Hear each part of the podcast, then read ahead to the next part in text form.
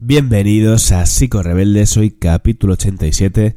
Vamos a hablar sobre el peligro de la tolerancia.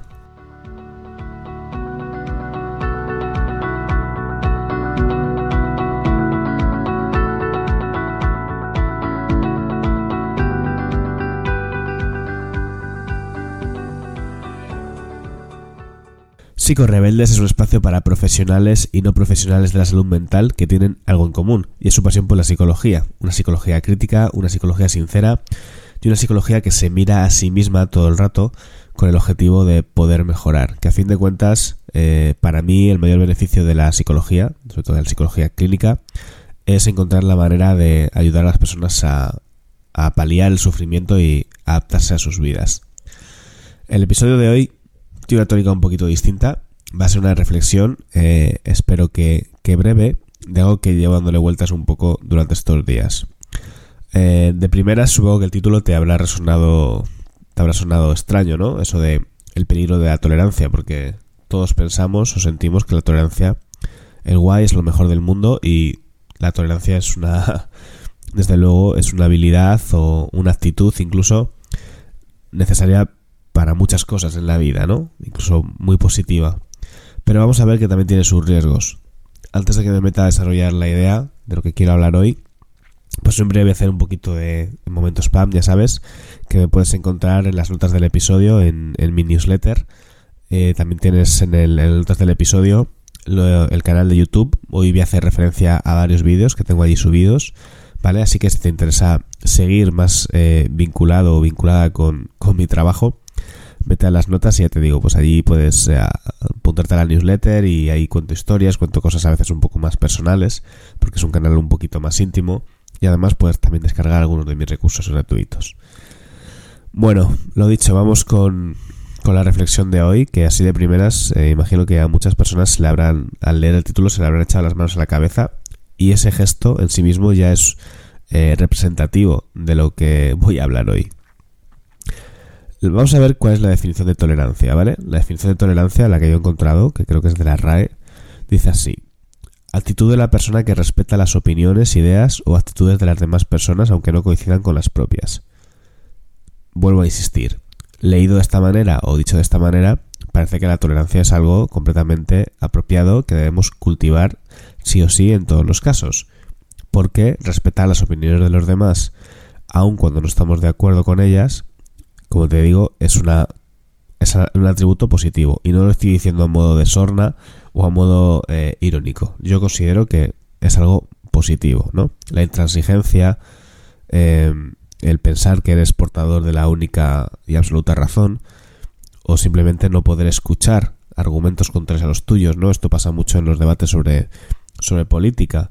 A mí me, me cuesta entender que una persona que se posicione en un lado de la política eh, no pueda reconocer los, los errores de su propio partido o, eh, o, ver los aciertos de los partidos contrarios, ¿no? Y simplemente o, poder escuchar eh, los, los argumentos de, de la parte contraria, aunque estés más o menos de acuerdo. Es un ejemplo que se acaba de ocurrir, ¿no? De cómo, de por qué la tolerancia es, es necesaria. El problema de el que se torna la tolerancia es cuando nos, nos hace mudos, cuando nos tiene que bueno, nos hace sordos primero y luego mudos. Y se espera que las personas tolerantes seamos personas eh, silenciadas, personas sin, sin opinión crítica. Hay otra definición que a mí me gusta, que es la de la capacidad que tiene un organismo para resistir y aceptar el aporte de determinadas sustancias, en especial de alimentos o medicamentos. Cuando tú te vuelves una persona excesivamente tolerante a determinadas eh, sustancias, eh, por ejemplo, esto pues es lo que sucede en el, consumo de drogas, ¿no? Que se aumenta el, grado de tolerancia. Al final te vuelves un poco insensible, entiendo. Todo te deja un poco de, de, afectar, no te afecta de la misma manera y te vas haciendo a todo. Si entendemos la tolerancia como un exceso de adaptación, como un exceso de, eh, pues eso de, sí, bueno, de adaptación, ¿vale? Ahí empezamos a entender que es un poquito más peligrosa. A ver, en este punto del episodio seguramente estar diciendo, madre mía, qué, turra me está dando este tío con el tema de la tolerancia, vaya vueltas está dando. Voy a llegar a donde, a donde quiero, ¿vale? A por, qué estoy con esto esta semana, porque tiene, tiene una razón de ser. Hay una frase de Dostoyevsky, bueno, se le ha atribuido a él, que mí me gusta mucho, yo no sé si realmente es de él, pero bueno, yo le cito porque, porque se, se, sospecha que es suya, pero no nunca se la ha registrado en ninguna obra, ni se la ha visto decir en ningún sitio. Me da igual, la verdad. Me quedo con la frase que es lo importante. Que dice así, la tolerancia llegará a un nivel que las personas inteligentes tendrán prohibido pensar para no ofender a los imbéciles. a ver, em, como ya te he dicho antes al comienzo del vídeo, em, yo tengo un canal de YouTube desde hace bastante tiempo he sido una persona bastante crítica con determinadas prácticas pseudocientíficas, como son, eh, tengo vídeos en YouTube pues hablando sobre las constelaciones familiares, tengo vídeos eh, hablando sobre eh, que el coaching no es una terapia, tengo en su día tuve una una movidilla con una tía por Instagram porque ella en su Instagram hablaba sobre que las enfermedades físicas como las alergias, el cáncer u otros problemas pues tenían sentidos psicológicos, eh, heridas eh, de la infancia, cosas así un poco mágicas, ¿no? Que evidentemente yo soy el primero, además también tengo episodios hablando sobre la importancia de la psicosomática y, y cómo los problemas de salud mental de manera científica afectan o pueden contribuir al deterioro del organismo, de lo físico, porque esto es así, hay una relación, claro que la hay. Pero esto no, pero no era el caso de lo que comentaba esta chica. Esta chica pues decía que a lo mejor si tú tenías una alergia es porque tu padre de pequeño pues se tuvo que ir a, al ejército y te dejó sola, yo qué sé, cosas de ese tipo, ¿vale? No me lo estoy inventando, no me acuerdo exactamente qué es lo que decía. Cosas sin ningún tipo de relación y que venían todo desde el pensamiento mágico. Entonces, cuando yo subo estos vídeos en los que me he documentado y expreso una opinión, una opinión que suele ser por lo general crítica, recibo un montón de comentarios de personas eh, enfadadas, en desacuerdo, porque ellos sí que lo practican o incluso han tenido experiencias positivas con estas cosas. Y también recibo eh, muchos mensajes privados de gente que me quiere escribir para decirme que pare de hacer lo que estoy haciendo. Recibo bastante hate, comentarios muy desagradables, pero bueno, no es el objetivo de este, episodio hablar sobre eso, sino que hay un argumento que suelen repetirme, que, que, o sea, hay un argumento que suelen darme que se repite mucho, ¿no? En las personas que se sienten ofendidas con este tipo de contenidos y que me ha llamado la atención que se repita siempre este mismo argumento. Por un lado, eh, me reclaman o, me, o me culpan de estar haciendo eso pues para ganar likes, para ganar seguidores, para hacer un contenido polémico, porque eso llama la atención y demás. Yo sé que el contenido polémico ayuda, pero eh, yo no vivo del contenido polémico. Yo cuando hago un contenido polémico es porque me interesa, no creo que tenga que estar siempre diciendo, siempre, pues no sé, si hago un, eh, un vídeo sobre un problema de salud mental, que en el que creo que es importante visibilizar el trasfondo de ese problema de salud mental, ¿por qué no puedo hacer un vídeo hablando sobre otro problema de salud mental que tiene que ver con prácticas pseudocientíficas o prácticas donde se manipulan a las personas, se las ejerce una persuasión coercitiva y demás. Me parece que igual que puedo hablar de lo uno en positivo, por así decirlo, puedo hablar en negativo. Al final, en ambos casos estoy hablando de salud mental. Y para mí es importante hacerlo, que es donde quiero llegar, ¿vale? El tema está en que cuando yo hago vídeos donde hago una defensa o hago una explicación o intento eh, reducir el estigma de un problema de salud mental, ahí son todo aplausos y, y guay. Pero cuando no, pues entonces empiezan a aparecer esta gente indignada, esta gente enfadada, que me hace esos reproches, y también suelen caer en el mensaje de eh, un poco el de vive y deja vivir, que es un poco a donde yo quería llegar, ¿vale? el argumento se repite mucho en el sentido de, bueno, si hay muchas personas que están yendo a constelaciones, déjales. Si hay muchas personas que están eligiendo coach en vez de psicólogos, déjales. Si hay personas que están eh, cogiendo a, yo qué sé, a brujos para que les traten el cáncer, déjales, las personas son libres de hacer lo que quieran. Y yo ahí es donde no estoy de acuerdo. Es como, sé tolerante, no te metas con la gente, deja que la gente tome sus propias decisiones y deja que todos habitemos cada uno su parcela de espacio, cada uno haciendo lo suyo. Pues no, en este caso la tolerancia lo que está haciendo es simplemente silenciándonos y apagando el pensamiento crítico. Si yo considero que determinadas prácticas son iatrogénicas son peligrosas y son una estafa para las personas, creo que hay que pronunciarse. Y este rollo de simplemente vive y deja vivir y si tú eres psicólogo, dedícate a tu psicología y quien quiera constelar, déjale constelar, pues no estoy de acuerdo. Yo no voy a ir a nadie a su casa a decirle, oye, tú no tienes que constelar.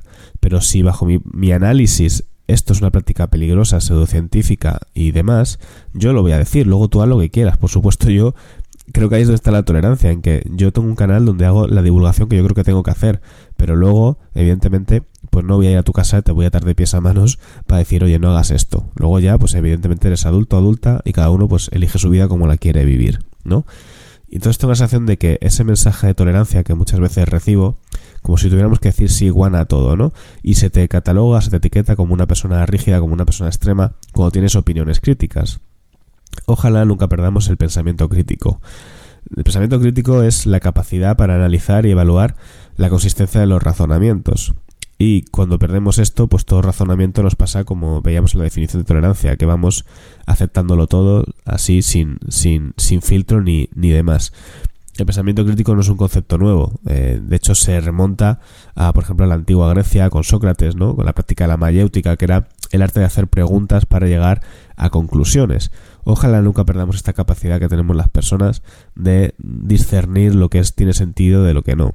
Y al final eso es un poco también a lo que estoy a lo que estoy haciendo y lo que espero que nunca se apague, ese pensamiento crítico, esa capacidad para cuestionarnos las cosas. Cuestionarse las cosas es bueno, no es ser pesado, ni ser molesto, ni ser incómodos. Cuestionarse las cosas es lo que necesita el mundo, al menos bajo mi punto de vista. Ayer estaba viendo La Resistencia y llevaron de, entrevistada a María León, la, hermana de, Paco León, que es, que es también actriz.